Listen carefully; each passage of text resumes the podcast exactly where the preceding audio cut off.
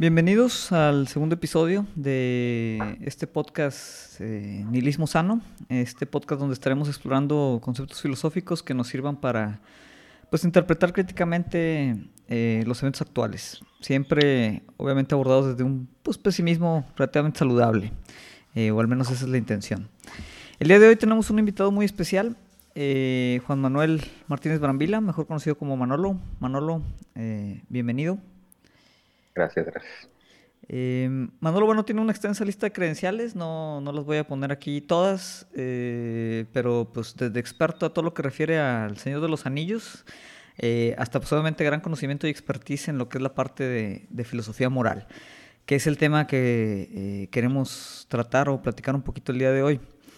Em, este tema, bueno, pues viene un poquito en continuación de respecto al episodio inicial, ¿no? centrados pues en el tema de las protestas de Estados Unidos que se desencadenaron pues, después del, asesinato de, George Floyd. Y eh, pues es claro, ¿no? Que estas protestas, en lo que va pues casi ya de, una semana, eh, pues han escalado de forma muy considerable. Eh, ha habido pues obviamente ya enfrentamientos con policías, disturbios, incendios, saqueos, este, y pues todo esto es un tema de, discusión constante en, los medios, ¿no? Y pudiéramos decir eh, que las manifestaciones en, muchas de las latitudes del país pues se han tornado violentas. Eh, obviamente esto conlleva todo tipo de, reacciones, eh, en la mayoría de los casos negativas, y pues mucho de lo que experimentamos ahorita viendo las reacciones de los estadounidenses con respecto a las protestas, pues dibuja también muchos paralelismos con lo que veíamos aquí en México cuando reaccionábamos a las pintas o, los disturbios, por ejemplo, de las marchas feministas, ¿no? Eh, se habla de que los disturbios no están justificados, que pues, no son las formas o las maneras de protestar, eh, que la violencia nunca se justifica, que los saqueos y actos vandálicos demeritan la protesta, etcétera, ¿no? Eh, hay también gente, ¿no? yo incluido, que pues de alguna otra manera también vemos valor en este tipo de protesta y no solo una parte de empatía, ¿no? De entender por qué eh, la parte violenta, sino también incluso una justificación a veces de, estas reacciones eh, masivas que se están dando. Em, esa diferencia, ¿no? Entre esas, reacciones, pues diría Alasdair McIntyre, que es eh, el filósofo que vamos a tratar hoy, pues es como un enfrentamiento, digamos, de racionalidades, ¿no? en conceptos pues, tan básicos como eh, conceptos de moral o conceptos de justicia. ¿no? Eh, por ello, pues hoy invité a Manolo para platicar un poquito del tema. Este, y, pues la idea es eh, que, pues con ayuda de Manolo, ¿no? explorar un poquito, bueno, qué, qué pensaba McIntyre al respecto, tal vez no de la violencia, ¿no? pero este choque de racionalidades. y pues con ello explorar un poquito este tema. ¿no? Em, entonces lo que, lo que queremos hacer aquí es primero pues comentar eh, un par de fragmentos de la obra de, de McIntyre, eh, un capítulo de uno de sus libros más populares que es eh, After Virtue, o Después de la Virtud en español, no, sé cuál sea el, título este, traducido, y el primer capítulo de su libro Whose Justice, Which Rationality, que básicamente pues habla de eso, ¿no? de, de cómo la problemática de cómo determinar, bueno, este enfrentamiento a veces de racionalidades distintas a la hora de hacer pues juicios, este, juicios morales, ¿no? Entonces, bueno, esos son los, los temas que nos ocupan hoy. Eh, bienvenido, Manolo. Este, no sé si nos quieras platicar un poquito, bueno, eh, de McIntyre, por qué capturó tu interés, este, qué, qué piensas tú de, de, él, pues así inicial como, como introducción, como filósofo. Muy bien. Este, pues eh, mi formación filosófica, como bien sabes, es muy aristotélico tomista, esto por mis estudios en el Seminario de Monterrey de, filosofía.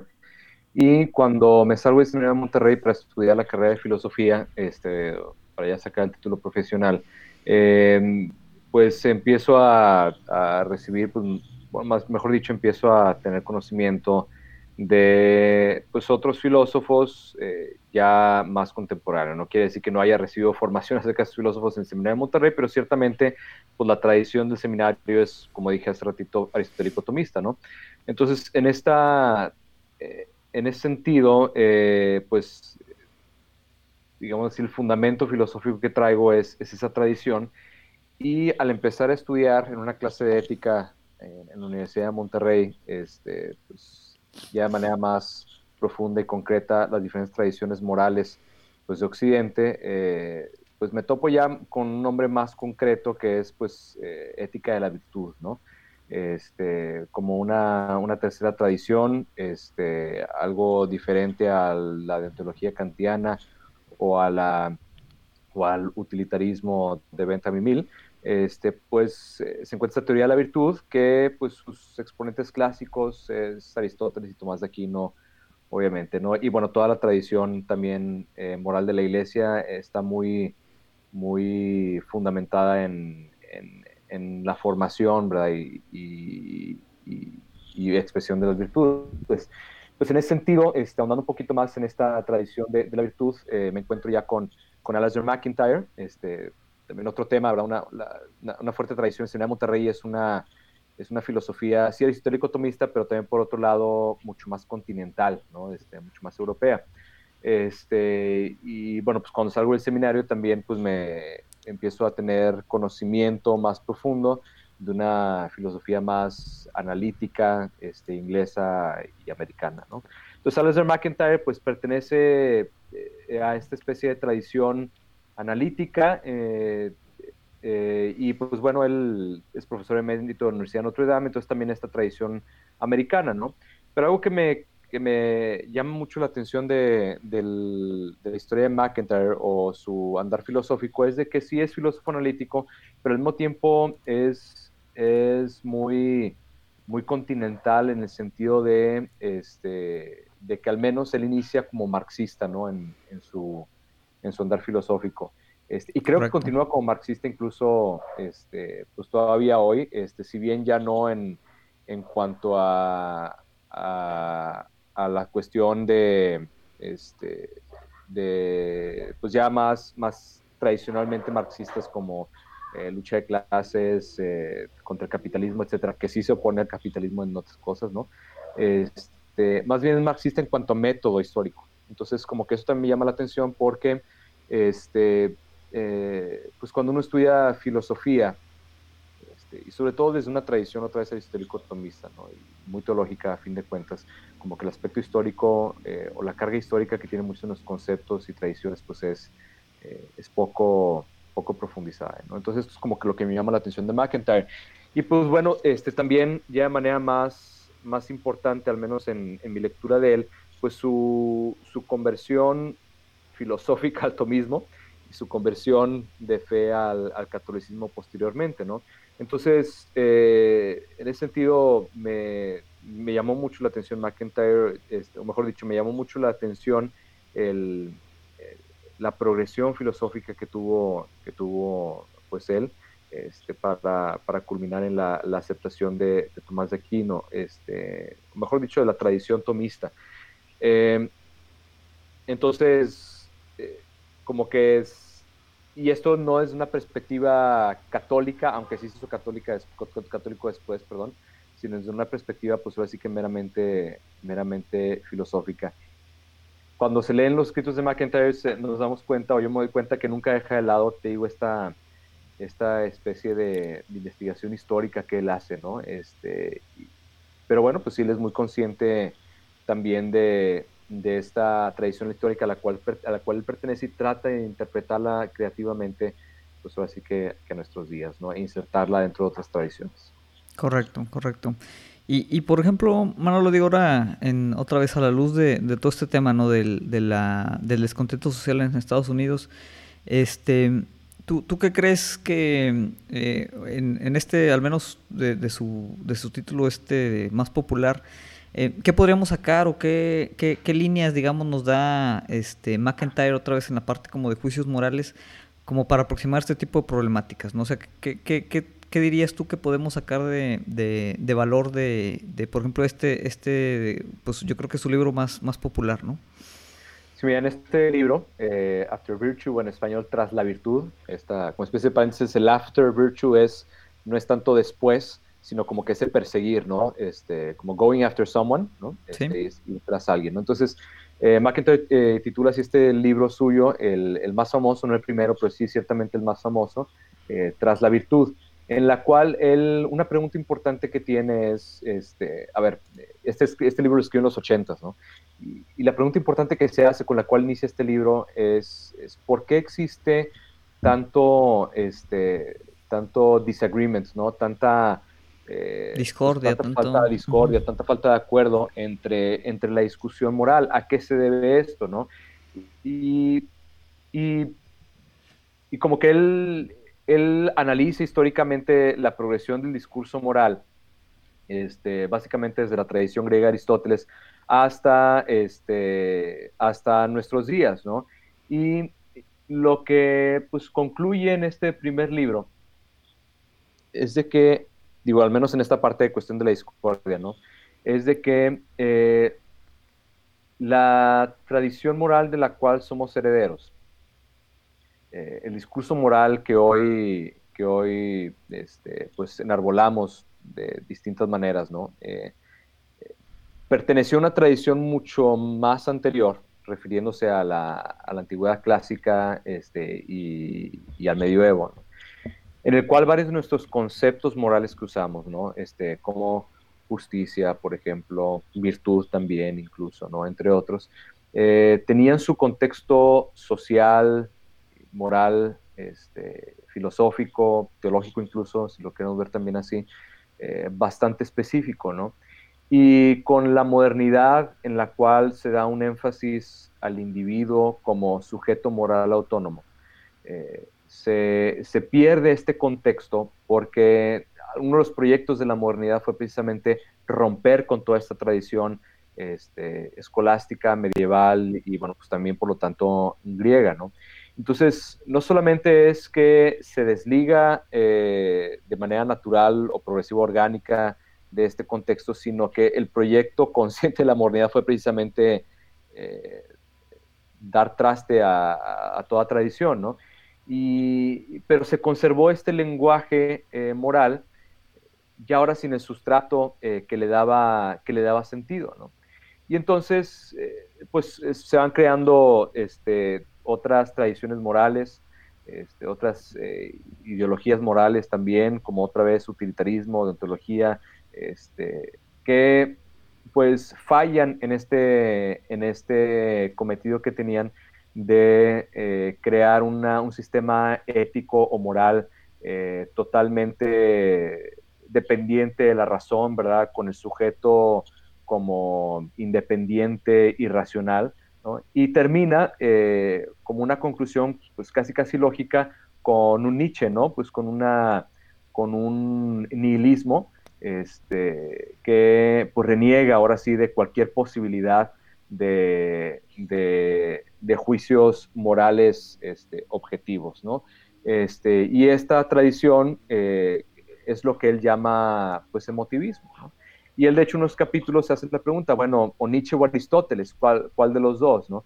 Y, y, este es como que el capítulo de en medio, es el que separa, ahora sí que esta primera investigación histórica, filosófica que él hace, con ahora sí, con, con su propia propuesta este, de una teoría de la virtud como, como, pues, ahora sí que algo que pudiera eh, establecerse no solamente como una alternativa válida, sino de hecho como aquello que podría este, fundamentar una, una, ética este, que para ello trata de rescatar pues, otra vez el contexto este, filosófico de, la virtud, ¿no? Y sobre todo en Aristóteles, al menos en este libro, todavía no era muy tomista. Correcto. Sí, o sea, así digamos para, para tratar de, ver si entendí bien. Eh, o sea, lo que, lo que él comenta es que, bueno, había una cuestión de moralidad anterior al proyecto de la ilustración, ¿no?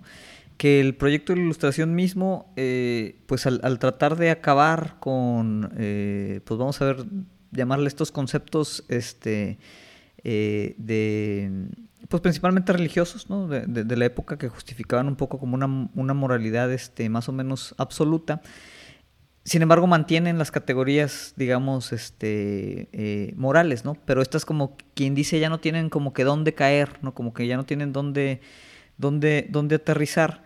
Este, y, y al ubicarse otra vez o, darle preeminencia eh, al individuo, ¿no? A la racionalidad individual, eh, pues de una otra manera, él, comenta que el mismo proyecto pues de la, ilustración pues no, no permite este, tal vez eh, pues tener una, una, base moral sólida, eh, lo que pues genera nuevamente que pues a lo largo de la historia lo, lo, que siguiera, ¿no? Pues fueran estos, estos este, pues rechazos completos de, de moralidad, como en el caso, digo, pues de los más populares que es, que es Nietzsche, ¿no?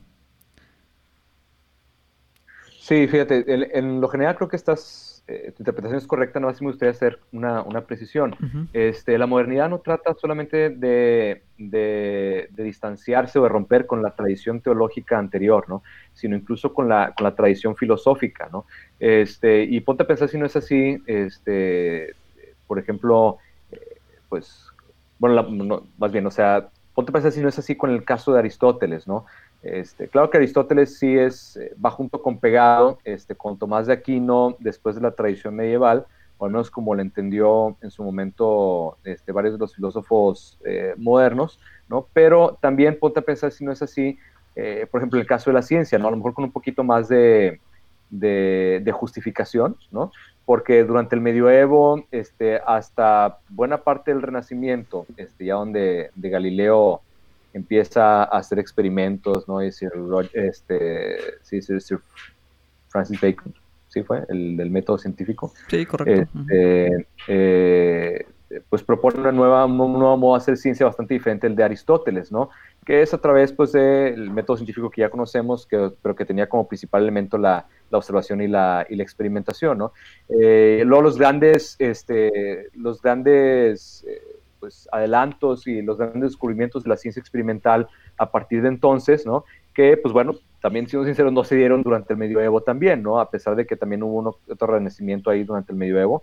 Este, lo cierto es de la que es la ciencia moderna, como lo conocemos ahorita, y todos los beneficios, pues despegó cuando se adopta el, método científico. Entonces también este, este rechazo a Aristóteles, eh, no solamente desde la perspectiva teológica, porque Tomás de Aquino era un teólogo, ¿verdad?, que agarra Aristóteles y lo cristianiza, lo bautiza, sino también en general porque el método de investigación, eh, que era principalmente lógico hasta ese entonces, eh, pues sí servía bastante para hacer teología y para hacer filosofía, pero no servía mucho para hacer ciencia como la conocemos ahorita, ¿no? Entonces, pues bueno, este, también hay una razón ahí, ahí de por medio para rechazar a, la tradición filosófica eh, de, la Edad Media y de, la Grecia clásica. Correcto, sí, es, como una ruptura, ¿no? Digamos, este, no, no, solo en la parte eh, teológica, como comentas, sino también pues, en la parte, vamos a llamarle, pues epistémica este, de, ese momento. Ahora, volviendo, enfocándonos tal vez en la parte de la, de la moralidad, ¿no? Eh, aquí pues me daría la impresión que, digo, el problema yo creo que está claro, ¿no? Como lo plantea McIntyre, y, básicamente pues nos quedan como dos eh, principales vertientes, ¿no? Una es que eh, si decimos, bueno, los juicios morales como, como tal, pues quedaron como un vestigio, digamos, de, un pasado antiguo, ¿no? De una este, eh, filosofía anterior, ¿no? Si son ya como un anacronismo de, de, un teísmo que tal vez ahorita en la actualidad está, está superado, ¿no? Eh, sin embargo, seguimos teniendo ciertas nociones morales, ¿no? Eh, y el problema es decir, bueno, esas nociones morales, eh, pues cómo las orientamos. y creo que las dos como vertientes es una, ¿no? Si lleváramos, digamos, el proyecto de la, de la ilustración y la, racionalidad individual hasta sus últimas consecuencias, ¿no? tendríamos que decir, bueno, pues si es, esa como objetividad, ¿no? Que me parece a mí un, un, una cuestión eh, prácticamente inalcanzable, pero digamos ese sería el ideal, ¿no? O sea, llegar como una objetividad, una objetividad absoluta que a través de, pues casi casi incluso el método científico eh, nos permita determinar qué es bueno o malo, ¿no? Por un lado. Y por otro, ¿no? Como básicamente pues, lo que comentaba Nietzsche, eh, que él pues se revelaba, digamos, ante las nociones de moralidad, eh, comentando que pues a muy grandes rasgos pues esta siempre estaba definida con base en el poder, ¿no? Eh, y de ahí obviamente pues surgen los temas de, relativismo, ¿no? De decir, bueno, la moralidad eh, realmente no, no es una cuestión ni divina, ¿no? Porque eso ya lo dejamos atrás, eh, no es una cuestión objetiva, ¿no? que es como el, primer camino que mencionábamos, sino es una cuestión que depende otra vez eh, pues de, un, eh, y lo hablábamos el fin de semana con, Gramsci, de, ya sea un pensamiento hegemónico o un contexto cultural específico o, un momento este, particular, ¿no? pero principalmente siempre subyugado el juicio moral a, una cuestión de, de poder, ¿no? Entonces serían como estas dos vertientes. Digo, al menos así lo, lo vería yo. No sé, McIntyre, por ejemplo, qué, qué alternativa da, o, él eh, está de acuerdo que eso es lo que tenemos ahorita, o, o tiene una interpretación diferente, este, o, qué salidas da a ese, a ese tema, ¿no? Pues creo que sí, tiene una interpretación diferente, eh, no, no contradictoria con la que dices, pero más bien como que la alternativa que él propone, eh, o las alternativas que él propone, ya sea Aristóteles o, Aristóteles o Nietzsche, este, no son tanto eh, dos opciones entre una moralidad objetiva, ¿verdad? Este, cuasi científica, este, y una, y, pues bueno, una, una moralidad eh, totalmente relativa. Este, y, y, hago también pues esta, esta precisión, ¿no? McIntyre le, le interesó bastante. Fíjate que aunque aunque nosotros, aunque los, algunos filósofos digan este, que el contenido de los juicios morales este, sea solamente el expresar ciertas preferencias, ¿no?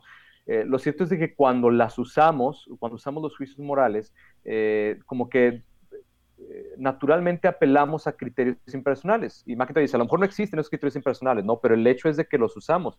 Este, al ratito que empezamos a hablar de, la violencia, que es justificado o no, cualquiera de los, de, los dos extremos de, la discusión, pues va a tratar de apelar a criterios impersonales en un, eh, en un intento, valga la redundancia, por legitimarse, ¿verdad? Este, alguno, una parte lo hará mejor que la otra, pero los dos eh, de hacer relativamente lo mismo, ¿no? Apelar a criterios racionales, impersonales, como para mostrarse como la postura este, ganadora, si se quiere ver así, o la postura que debe, que debe adoptarse. Entonces, eh, la pregunta que tiene McIntyre entonces es saber, ¿por qué si todos apelamos a criterios impersonales, ¿sí? en teoría racionales, por qué entonces en el debate no hay un acuerdo? ¿Sí? Y entonces McIntyre dice, bueno, pues porque hemos, este, la, el, el, el, debate moral, por decirlo así, eh, se ha vuelto tal, o mejor dicho, la reflexión moral se ha vuelto tal que, este, pues que básicamente eh, hemos caído en una especie u otra de emotivismo, que es lo que él llama, que es básicamente eh, un, una especie de, término paraguas que intenta englobar todas estas eh, teorías o concepciones que consideran los juicios morales simple y sencillamente como, eh, proposiciones de preferencia. Este, entonces, ¿cuáles son las opciones para McIntyre? No es tanto una, repito, una, una reflexión, o mejor dicho, una, una ética científica objetiva contra una, una, una teoría ética este, totalmente relativista. No, o sea, más bien, es una, él lo que propone, o de una u otra manera hacemos algo bastante similar a lo que hacían los griegos y, y pues, la tradición eh, filosófica del medioevo, este, o efectivamente acabamos con un emotivismo que sí, ahora sí que redunda en un, en un relativismo, ¿no? Este, esas son las dos opciones eh, eh, morales o filosófico-morales para, para McIntyre. ¿Por qué? ¿Por qué no una tradición como de ontología o utilitarismo? Eh, no solamente porque históricamente fallaron en su proyecto, sino porque según McIntyre, este, otra vez, tenían que fallar. ¿sí? Los presupuestos de los cuales parten, este, principalmente esta tradición del sujeto moral, racional, independiente, eh, utilizando un lenguaje eh, o términos que tenían su casa o su hogar en una tradición clásica o medieval, no son compatibles. ¿Verdad? Y por eso terminamos con un Nietzsche, este, pues que, que, sí, efectivamente se revela contra este intento de una racionalidad ética objetiva, este, cuando pues eh, el, el, los conceptos eh, o lenguaje que se, que se utiliza eh, no encajan bien eh, con, con, esta pretendida racionalidad. Correcto. Y, y digo, yo creo que aquí es, es, buen punto para como saltar a, a, a este otro libro de, de, de McIntyre, donde principalmente pues habla de, de esto, ¿no? De, de, como esos conceptos este, encontrados a veces de, de justicia o de moralidad, ¿no? Y, lo que él llama pues como las racionalidades que, que compiten, ¿no? Eh, que ahí, eh, bueno, digo, eh, compartimos ahí un poquito lo, que es el, primer capítulo, ¿no? Donde habla de, de, estos temas, ¿no? Y digo, ahí en general, ¿no? Este, a mí en lo personal, pues me parece que la, la, racionalidad, ¿no? Que, que, pues es eminentemente eh, importante en su discurso, pues siempre está ligada eh, de entrada, pues muy a un canon occidental, ¿no? O sea, el tema de racionalidad. Y yo no, no puedo como no ligarla al, al tema del, del, liberalismo, ¿no? O sea, especialmente por como la condición individual en la que, pues yo entiendo, se, se plasman a veces muchos de estas este, controversias. Eh, y siento, ¿no? Eh, y, no sé si McIntyre lo, aborda en, algún punto más adelante del libro, que eh, a veces esa, esa racionalidad, ¿no? Este, o esas racionalidades que compiten individuales, pues escapa muchas veces a, digamos, una aproximación este, de juicios morales, digamos, como eh, comunitarios, ¿no? No sé si lo explora más como en, la parte que él ve de, de tradición, ¿no? Entonces, eh, en ese sentido, bueno, pues digo, la, parte a mí de racionalidad como que me, me conflictúa un poquito, ¿no? De, de, decir, bueno, eh, ¿cuáles son realmente los entes racionales que pudieran estar, este, si existe como ese ente racional que podría estar individualmente discutiendo un juicio moral, ¿no? Eh, que, que, pues a veces por lo mismo pues caemos en esto que él llama el, emotivismo, donde pues parece no poder haber un, consenso, ¿no? Y, y, tal vez ver, digo, él, eh, cómo tú sientes que aproxima esa, esa parte o, o, o dónde, dónde, piensa que podría haber eh, un recurso para, para realmente pues, dibujar sí una, una moralidad en la que pudiéramos estar de acuerdo, no, no como tú y yo, ¿no? sino pues tal vez de manera este, colectiva, ¿no? que es ahorita pues parte del conflicto, por ejemplo, de lo que estamos viendo en Estados Unidos, que no hay una, un acuerdo comunitario, colectivo o, social, digamos, de, de qué está bien o qué está mal. Fíjate que, que, para eso me gustaría regresar un poquito tras la virtud y luego eh, hablo un poquito de, esta, de este libro de Who's Justice, Which Rationality. Y precisamente para contestar esta última pregunta que tú tienes, este, al menos primero, ¿cuál es la, propuesta concreta de McIntyre en Tras la Virtud? Eh, ¿Cómo sale McIntyre de, de, esta, de esta idea de la modernidad, de un sujeto racional, moralmente independiente, etcétera, etcétera, ¿no? Y él propone el concepto de, bueno, propone una serie de conceptos. El primero de ellos es el concepto de práctica, el otro es el concepto de, virtud y el otro es el concepto de tradición, ¿no? Y él empieza hablando de las prácticas como, eh, como aquel contexto en el cual surgen las virtudes y, como, y la tradición como este, eh, como este diálogo histórico, por decirlo así, en donde este, se va profundizando eh, el tema pues, pues, de las virtudes, ¿no? Este, eh, entonces es McIntyre, como que te digo, eh, como decía al principio, tiene esta fuerte conciencia histórica y esta fuerte conciencia de que nuestros juicios o nuestros conceptos éticos y morales nuestros juicios morales sí tienen, tienen esta, esta intención de apelar, de apelar a, criterios impersonales y McIntyre no niega que eso, que eso deba hacerse, pero a, a la par tiene que pues, tenés en cuenta que nuestros juicios morales y nuestros conceptos morales, pues tienen una carga histórica, ¿no? Este, que, que han ido eh, evolucionando a lo largo, pues, de, de, la historia de la humanidad y sus diferentes culturas, ¿no?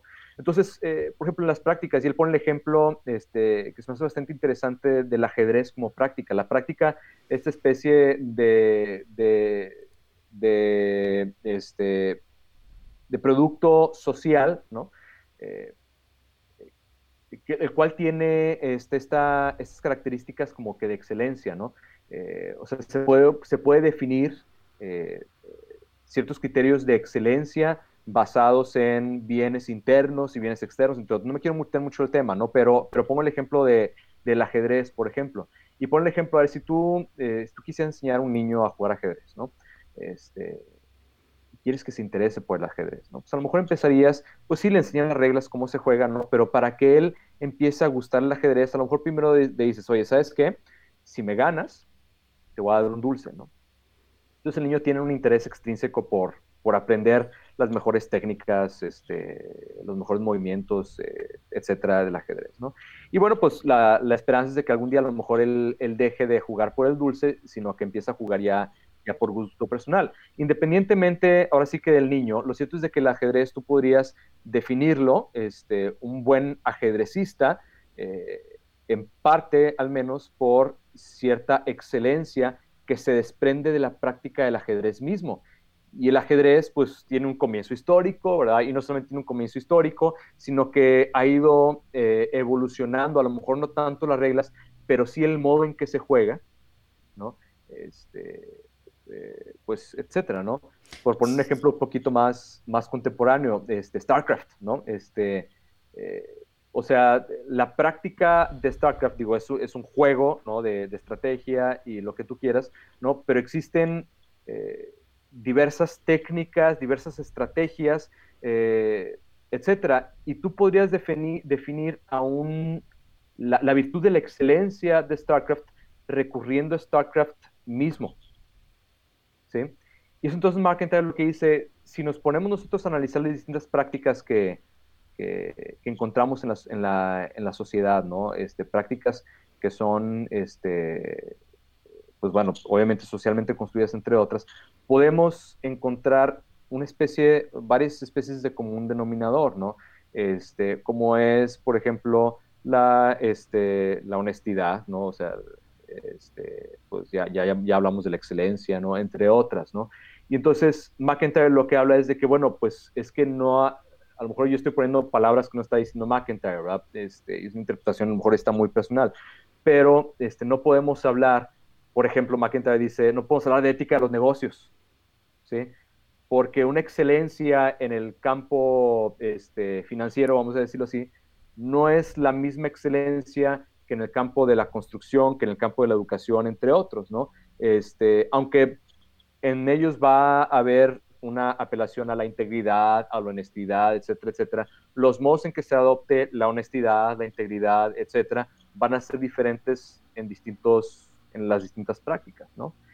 Y luego eh, está el tema también de la tradición, en el cual, pues, esta reflexión en torno a las virtudes pues tiene esta carga histórica, ¿no? No es lo mismo hablar de justicia ahorita este, que hablar de justicia eh, para Tomás de Aquino, por ejemplo, ¿no? No es lo mismo hablar ahorita de equidad con todo este tema de, de, este, feminismo, por ejemplo, o de, o, pues toda la cuestión esta de racismo que, que somos ahorita en Estados Unidos. No es lo mismo ahorita hablar de equidad que hablarlo hace este, 200 años, ¿no? Entonces también nosotros tenemos que considerar la tradición como aquello que de una u otra manera informa eh, nuestro, nuestro deliberar moral, nuestro deliberar ético, ¿no?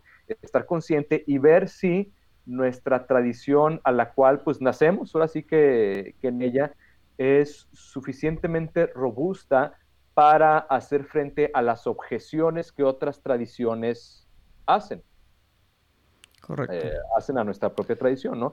Entonces, me gusta eh, McIntyre en ese sentido porque, este, porque ahora sí que no es una especie de monolito, ¿verdad? En, en, su, ah, en su discurrir filosófico ético, sino como que da pie para, para estas distintas interpretaciones este, sin caer al mismo tiempo en una especie de relativismo. Correcto. Sí, digo, me parece muy interesante esa parte, porque más o menos, digo, así, así lo había entendido, ¿no? Que, que él pues trataba de contextualizar, ¿no? Al final eso es contextualizar como la parte histórica en la parte de la tradición y obviamente lo que tú comentas de, tal vez esos espacios distintos en donde las moralidades son diferentes también, ¿no? Eh, y, cuando yo, te preguntaba sobre el, tema de, racionalidad, eh, que, pues digo, yo lo, lo, sentía siempre como un tema pues muy del individuo liberal, ¿no? Por ejemplo, que no, no, no incluía muchas veces o parecía no incluir todo el, tema de este eh, comunitario, ¿no? Yo creo que eh, al, hacer obviamente la contextualización histórica, pues incluye esa parte, ¿no? Eh, eh, al final del primer capítulo de, de, Whose uh, Justice, Which Rationality, él habla de lo que nos quitó o lo que se quedó fuera, ¿no? En la ilustración y menciona precisamente que es la parte de tradición, ¿no? Y en, en, un sentido más completo, que no sé si así lo menciona, pues digo, tradición es obviamente un concepto que él utiliza, eh, pero pues sí, yo lo entiendo como la, la parte histórica, ¿no? O sea, lo, lo, que quedó fuera de la ilustración fue la historia misma, ¿no? Eh, yo creo que sufrimos todavía de, de, de, de, ese tema actualmente. Eh, y de otra manera la historia, como yo lo veo, pues es una especie como de macrocontexto, ¿no? Que no racionaliza, ¿no? O sea, la, historia realmente no es, no es una historia racional, ¿no? La historia, al contrario, subjetiviza, este, pero de forma tal vez colectiva, ¿no? La visión que tenemos de, de, de, ciertos, ciertas cuestiones del mundo. En ese sentido, ¿no? Y, cuando él, este eh, trata también de ubicar, ¿no? Como estas, estos juegos de moralidad en los diferentes ámbitos, aunque tal vez no, no él expresamente ¿no? Eh, comente que es relativo ¿no? O, relativista, porque pues es un proyecto que yo entiendo que, que, él, está en contra del, relativismo, digamos, en su forma más pura, eh, nihilista, ¿no? como la de, Nietzsche. Pero yo siento que sí, al, él hacer como ese acercamiento a la parte histórica, pues no puede o, no puede salir del, tema de que otra vez los juicios morales entonces son contingentes, ¿no? O sea, contingentes pues en la misma tradición o contingentes en la misma eh, eh, espacio donde, donde están jugando, ¿no? Ya sea el ajedrez o los negocios o etcétera, ¿no? Eh, y, y entrando como por ejemplo, pues al, tema de ahorita de los, de los, del contexto, ¿no? De, estos movimientos, estas protestas, ¿no? Y evaluando pues como las dos reacciones positivas y negativas que hay sobre la, parte de la, de la, justificación de la violencia, ¿no? Eh, al, incluso si tomáramos esta, esta cuestión de la tradición o la parte histórica, ¿no? Eh, pues como que sigue estando ahí el tema de, de, de esa contingencia, ¿no? Y, yo vuelvo otra vez, ¿no? Porque esto es, pues es, un tema que yo sí mucho lo, próximo, que, que es, esos enfrentamientos de moralidad, pues otra vez siempre hay uno que va, que las lleva de ganar, ¿no? Al menos en el discurso público, que es la moralidad histórica, que además, pues es como el discurso hegemónico, ¿no? O sea, volviendo al, tema de, Gramsci, ¿no? Entonces, se van a enfrentar una o dos o tres o las, las moralidades que sean, todas obviamente en un contexto específico, todas con una historia contingente específica, pero siempre hay una que cobra un poquito más fuerza, ¿no? Eh, al menos en el discurso público, que, que es pues la, la que no desliga, digamos, a la moralidad eh, pues del mismo discurso hegemónico. ¿no? Entonces, no, no, sé tú cómo verías, tal vez ya aterrizándolo un poquito en, la parte de las protestas, eh, si tú estás de acuerdo ¿no? en que tal vez McIntyre con, con, esta relación histórica como quiera no se logra zafar de la contingencia de, de los juicios morales, aunque obviamente no, no, no abraza en, ningún sentido un, un, nihilismo, ¿no? y cómo eh, esas contingencias ¿no? chocan ahorita a la hora de discutir, por ejemplo, temas como estos. ¿no?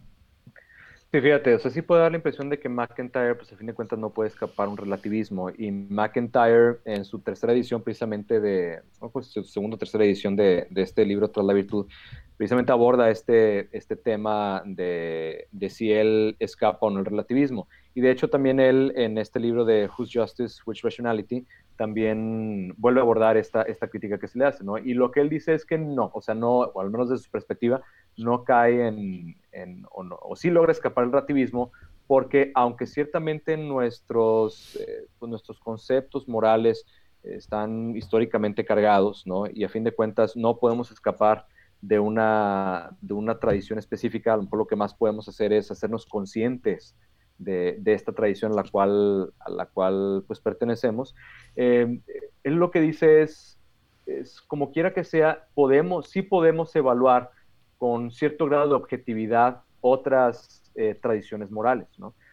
Y, y, por eso he mencionado hace ratito esta cuestión de, de, ver si mi propia tradición resiste las objeciones de, de, la otra, ¿no? Y el método que él propone es más o menos el siguiente, este, es eh, o sea, primero, eh, suponer que la otra tradición es, es la verdadera, ¿no? Este, y habiendo supuesto que la otra tradición es la verdadera, entonces tratar de, de ver si las objeciones que, este, que se presentan ante ella, eh, la, misma tradición tiene en sí mismo, eh, en sí misma, perdón, la, las herramientas para, para, para satisfacer esa, esa pregunta que, que, la objeción misma, misma hace, ¿no? Entonces, si no es capaz de responder esa pregunta, este, o si no es capaz de, de, salir adelante a esa objeción, entonces ahora sí vuelvo a mi propia tradición y trato de ver cómo mi propia tradición sí es capaz de, resolver con sus propias herramientas, por decirlo así, esa, objeción que se le plantea a la otra, ¿no? Entonces, sí, sí hay, una, sí hay un modo de, evaluar, eh, digo, a lo mejor objetivamente no es, la mejor expresión, pero bueno, por no, por no ocurrirme otra ahorita. Es como una este, metodología, digamos. Sí, este, de evaluar otras tradiciones morales sin caer en, un relativismo, decir que todas son iguales, ¿no? Porque ciertamente este, hay unas que, que, hacen mejor frente a, objeciones que otras. Esto no quiere decir que, este, que, una tradición ya tiene todas las respuestas, ¿no? Porque obviamente, o ya, ya, ya frente a todas las objeciones posibles. ¿Por qué? Y ahora sí volvemos al concepto de tradición de McIntyre. McIntyre lo utiliza el concepto de tradición más o menos con esta acepción, ¿no? Que es un diálogo eh, filosófico que se continúa a través de la historia, ¿no?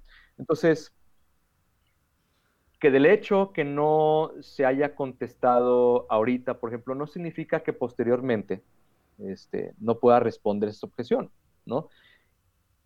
Ni tampoco el hecho que ahorita tenga, suponiendo, que no es el caso, pero supone que tenga ahorita todas las respuestas para todas las objeciones ahorita, no significa que en un futuro las vaya a tener, ¿no?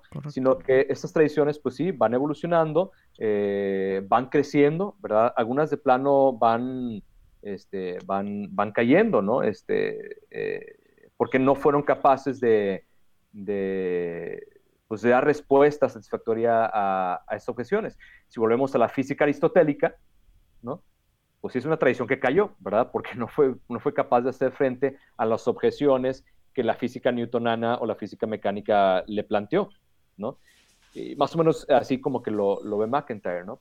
Sí, es, es, digamos, digo así por, prestar el término, eh, es, como una especie de dialéctica, ¿no? O sea, tú, tú enfrentas este, eh, o te aproximas a, una, a un juicio moral o una racionalidad moral distinta, eh, suponiendo que es verdadera, pero tratando de, de, esas objeciones ver si tu moralidad, ¿no? O, tu racionalidad moral las puede este, responder, ¿no? Y, y, digamos como que en ese intercambio, ¿no?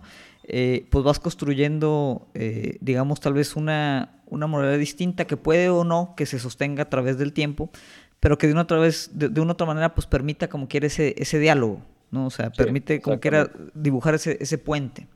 Exactamente, ¿no? Este, algo que definitivamente, o al menos en lo, en lo poco que he leído de McIntyre, eh, pues no, no lo aborda, son las relaciones de poder que existen en distintas tradiciones, ¿verdad? Porque como bien mencionas, pues eh, el hecho de que a lo mejor una tradición sea, eh, sea prevalente sobre otra, pues sí, tendrá que ver en algunos aspectos sobre la capacidad de, hacer frente a las objeciones que una u otra tradición se, se presenta. Pero pues, también, pues hay que reconocerlo, también hay, hay, hay cuestiones de poder ahí, ¿no? Estas unas tradiciones que el poder, the powers that be en ese momento privilegian con respecto a otra, que le dan más difusión, este, etcétera, y por lo tanto, pues se hacen más prevalentes. Eh, bueno, McIntyre no, no sé si no le interesa este, ese, ese tema, pues por lo pronto, ¿verdad? Este, o si lo aborda en otro, en otro, en otro lugar, pues la verdad no, no estoy enterado. Este, en estos dos libros de los cuales estamos hablando, él, él pues se interesa más eh, sobre estos temas de los cuales ya, ya abordamos, ¿no? No, tanto, no tanto con respecto al poder. Sí, sí, sí. Sí, digo, otra vez, pues no, no, no, no pretendemos obviamente que un, filósofo tenga la, aborde ¿no? el contexto absoluto de, la parte de filosofía moral, ¿no? Digo, es una disciplina eh, enorme. Y, pues tal vez ya para cerrar, Manolo, digo, eh, haciendo como un, resumen este, y también digo, viendo cuáles, me gustaría ver, escuchar tu opinión sobre el tema de las protestas, pero digamos, pues McIntyre eh, al final no intenta eh, regresar a, un telos eh, o una sacralización de la moralidad, ¿no? O sea, no, no defiende el, regresar como que una, a una moralidad absoluta. Y, básicamente propone, ¿no? En, la contextualización de, nuestros juicios morales, pues hacer una aproximación que él llama, digo, no, bueno, no sé si la llama así, pero, o sea, medianamente objetiva, para tratar de pues del racionalmente, ¿no? Este, pues discutir, discutir estos temas, ¿no? Que, ahorita pues es una realidad que en el debate actual muchas veces eh, ni siquiera podemos sentarnos a veces a, platicar o dialogar con alguien que, piensa este, eh, contrario, ¿no? Eh, obviamente juega, además de todo lo que comenta McIntyre, que, que, juega desde la ilustración, pues juega la parte del poder, ¿no? Que eso tal vez lo podíamos abordar en, en otra, en otro mm, episodio. Pero, por ejemplo, o sea, ya con, con este contexto, ¿no? que al final pues es una herramienta, ¿no? O sea, que, que, que nos puede dar para, para tratar de, de, nosotros validar también nuestras racionalidades morales. Este, en el caso ya específico de las protestas, por ejemplo, eh, ¿cómo, cómo, cómo, observas tú cómo se han desarrollado? Eh, ¿Qué opinas tú de, del tema de la, de la violencia ¿no? en, en, en, las, en las protestas, ¿no? los, los saqueos, este, los enfrentamientos? ¿no? Eh, ¿Hay que dibujar alguna línea en algún momento? Este, ¿Cómo lo ves? ¿no? O sea, ¿Cuál es así tu, tu, tu, tu percepción general? Pues es, es, un tema difícil, ciertamente, porque este, hay, en este caso hay, pues bueno, al menos dos partes en la historia, ¿no? Este, una, los actores, eh, por un lado, son pues, la, la, la, comunidad afroamericana, que, este, que pues históricamente ha, pues, ha, ha sufrido opresión, ¿no? Este, uno podría argumentar que es menos opresión de la que ellos dicen u otra cosa, pero creo que muy pocas personas se atreverán a, a sostener que no han sido oprimidos, ¿no? Este, y por otro lado, pues bueno, hay esta, este, estas personas también que forman parte de, de, la policía, ¿no? En sus diferentes departamentos, ciudades, estados, etcétera, que este, que pues al menos, al menos este, externamente, ¿verdad? Pues su lema es to protect and serve, ¿no? Proteger y servir, y en teoría pues debería ser a, a la ciudadanía. Pues no me voy a meter en, en, en el tema de si, si, lo hacen o no. Eh, quiero suponer, y, de verdad lo creo así, que la mayoría de los policías este, tienen una, este, una, una intención pues buena a la hora de, de entrar a, trabajar para, para, el Estado de esa forma, ¿no? Este, que, lo, que el modo en que lo hagan, ¿verdad? Sea congruente con esta intención inicial que tuvieron, pues ese ya es otro tema. Entonces tu pregunta es, ¿qué opino con respecto a la violencia? Pues creo que independientemente como lo veamos, eh, si están justificados los saqueos o no están justificados, si está justificada la violencia policíaca frente a los saqueos, no está justificado. Creo que todos estamos de acuerdo que en el caso de que cualquiera de los dos lados esté justificado, es porque es un mal menor. ¿Sí? O sea, si justificamos los saqueos, es porque lo vemos como que, es el mal menor a continuar con el status quo que hoy prevalece. ¿no? Y si justificamos eh, la, la, violencia de la policía frente a esos saqueos es porque lo, lo, veremos como un mal menor este, a que continúen, pues ahora sí que los saqueos generalizados y violencia en general de, pues, de, de esta comunidad, etcétera, ¿no? Entonces, como que eso es lo primero que yo diría, ¿no? Este, no es de que sea bueno, ¿verdad? La, la violencia, este, y yo sé que nadie dice que sea buena, ¿verdad? Pero creo que a veces se pierde de vista el tema de que creo que todos pensamos que en general es malo y si lo justificamos, que no es lo mismo decir que, decir que es bueno, ¿verdad? Correcto. Si lo justificamos es, es porque eh, queremos prevenir un mal menor, ¿no? Entonces aquí viene, viene el, la evaluación moral, ¿no? Bueno, ¿realmente estamos previniendo ese mal menor este, mediante los saqueos o mediante la, la represión policíaca como está dando o no? Este, y, y, ahí es donde yo, yo tengo dudas, ¿no? A título personal, a título muy, muy personal, y, y aquí me atrevo a estar, a estar equivocado, ¿verdad? Este, creo que hasta cierto punto, ¿verdad? Este, los saqueos podrían estar justificados.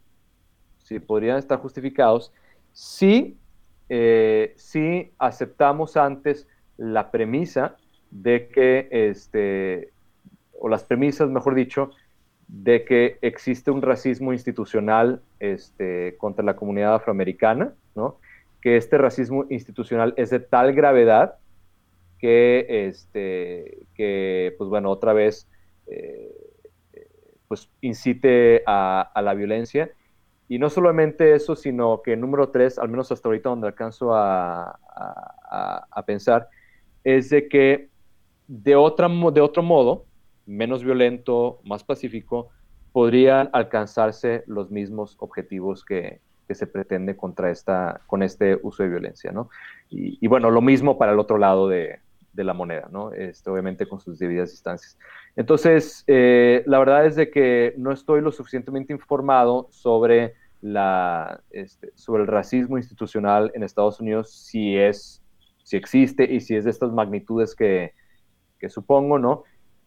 Pero sí me atrevo a decir esto, si es, si existe y es de esas magnitudes y de otro modo no, no podría este, lograrse los objetivos, y ahorita agregaría una cuarta, si es proporcional, ¿verdad? También a lo que, al, daño que reciben, ¿no? Pues entonces me atrevería a decir que es justificado. Si cualquiera de esas premisas no se cumple, entonces yo diría, pues que no, que no es justificado. Correcto. No, no, digo, eh, me, me, me, gusta tu aproximación, eh, me gusta la parte del mal eh, menor, este, y creo que, pues digo, los que nos escuchan puede dar también, pues, una manera de, aproximar este, este debate, ¿no? Que una de las cosas principales, ¿no? Al, menos a mí, digo, aquí pues nos tomaría otras dos horas, obviamente, desmenuzar el, problema en su totalidad, pero muchas de las reacciones, yo creo, Manolo, que, que tenemos, ¿no? O que tiene la gente en general, es que eh, pues reaccionamos a, juicios de moralidad, ¿no? Pues de forma casi automática, ¿no? Este, em, eh, que tiene que ver otra vez con lo que hablábamos tal vez de la contextualización de, la moralidad con respecto al poder, ¿no? Hay como un sentido común siempre eh, que nos, nos, nos dice cómo reaccionar, ¿no? Y muchas veces es el sentido común que no, no cuestionamos. Y eso genera que pues hagamos nosotros interpretaciones morales, por ejemplo, tú ahorita das una, pero reflexionada, ¿no? Eh, con, ciertas reservas, ¿no? Con, un contexto que tú sabes que es, que es limitado, ¿no? Este, y, con ciertas conclusiones obviamente pues muy específicas, porque sabes que, hay ciertas limitantes, ¿no? Que, tienes tanto del conocimiento del tema, ¿no? Sino de, que no hay manera tal vez de, cuantificar esa parte, ¿no? Y, yo siento que muchas veces ese ejercicio no lo, no lo hacemos. Eh, el, tema de lo, del mal menor me parece particularmente importante porque básicamente cuando tú dices, oye, pues es que si el saqueo es un mal menor al otro mal más grande, ¿no? Que es acabar con eh, el, racismo sistematizado, ¿no? Por ejemplo, eh, pues ahí obviamente hay, unos contrapesos, ¿no? y habla, en general de, de, de que cuando tú hablas de si algo es justificado o no, pues tienes que hacer una priorización, ¿no? de, temas. ¿no? Entonces tienes que decir, bueno, ¿qué, qué es más importante para ti? ¿no? Y cuando nosotros salimos este, y defendemos eh, ya sea la propiedad privada, ¿no? O salimos y defendemos que no pinten los monumentos, o salimos y defendemos este eh, pues que no maten a gente inocente, ¿no? O sea, dependiendo de lo que defendamos por sobre las otras cosas, ¿no? Eh, que están como que en juego, ¿no? pues yo creo que eso da a entender mucho, pues otra vez, cuáles son las prioridades que, nosotros moralmente tenemos, tenemos primero, ¿no? Em, obviamente, digo, yo creo que tú, tú conoces mi, postura. Yo pienso que, la, radicalidad de, protestas ya de este tipo eh, es completamente justificada, porque igual, como comentas, pues yo, siento que el, problema de donde surgen eh, es mucho mayor que, que lo que generan, ¿no? Incluso yo me atrevería a, decir en algunas cuestiones que eh, la parte de los, de los saqueos este, o, los enfrentamientos eh, no solo es un mar menor, sino que incluso en algunas cuestiones avanzan ¿no? la, la, causa. Digo, ahorita pues otra vez no, no vamos a entrar aquí en, en esos detalles, pero pues me, quedo con esa parte, ¿no? Como del decir, este el, tema es la priorización ¿no? de, lo que es importante para nosotros en el debate, en el debate moral. ¿no? Y, al final, ¿no? de hacer una reflexión y como dice McIntyre, tratar de generar esa, ese acercamiento, ¿no? tirar ese puente con la, postura que creemos que es diferente a la nuestra y ver si las objeciones ¿no? que, tenemos eh, las cumple o no las cumple eh, tanto esa postura como la nuestra. No sé, Manolo, si quieras dar algo para pues ya concluir. Pues, este, pues, número uno, darte las gracias por, invitarme a este espacio. Este, de verdad, me, no solamente este, me ayuda para, para definir mejor mis ideas, sino, sino también pues, para conocer otras perspectivas, ¿no? Y en ese sentido, pues también confrontarlas con las propias, ¿no? Este, y pues solamente pues invitarte a ti, invitar a los demás realmente a, leer a McIntyre, este, porque creo que este, sí, para estos tiempos de polarización, o sea, creo que McIntyre estaba como unos 40, 50 años adelantado a su época, este, y sí tiene mucho que decir, no todo, pero sí mucho que decir eh, con respecto a esto, ¿no? Y, y al menos a me abrió los ojos para, para comprenderme más como un, como una persona históricamente y socialmente encarnada, ¿verdad? Este, y, hay que, creo que es, bastante prudente eh, conocerse como tal, no solamente porque es la realidad nuestra, ¿verdad? Sino también precisamente en nuestras aproximaciones con, otras personas, con otras tradiciones, con otras racionalidades distintas a la nuestra, eh, nos ayuda como que a, poner ese alto y decir, este, a ver, primero que nada, cuáles son eh, las, pues así que las, eh, los filtros históricos con los cuales estoy evaluando el resto, ¿no? Este, y, y, habiendo, y siendo consciente de ese filtro histórico, ahora sí, pues no tiene nada de malo también juzgar otras tradiciones y otros, otros contextos, ¿no? Pues evaluarlos, pero conscientes de, de eso, ¿no? Entonces, pues invitar, así que a todos a, a leer este señor, ¿verdad? De verdad tiene, tiene mucho que decir para nuestra época y bastante bastante, este, pues ahora sí que ad hoc a nuestra situación. Correcto. Sí, básicamente estaba como quien dice, ya veía venir esto. bueno, no, pues muchas gracias Manolo. Eh, coincido, digo, esto es parte del objetivo de este, este podcast, de pues invitar a la gente a, a, reflexionar, este, no tengan miedo ¿no? De, de, hacerlo y no tengan miedo de pues aproximarse a, a estos textos. Este, digo, es, es, es, es, algo que se tiene que ir haciendo progresivamente, pero pues como dices Manolo, yo creo que es importante, coincido, evaluar cómo estamos situados, ¿no? Eh, evaluar nuestros sesgos y, no con la idea otra vez de la modernidad, tal vez de, de eliminarlos, ¿no? Y, y ser un, un, ente racional y puro, sino eh, pues enterarnos de esas mismas objetividades para, para simplemente ser consciente de ellas, ¿no? Entonces, pues te agradezco, este, y pues agradezco a todos los que nos, nos escuchan el día de hoy. Este, nos despedimos y ya veremos con qué tema volvemos este, en el siguiente episodio. Muchas gracias.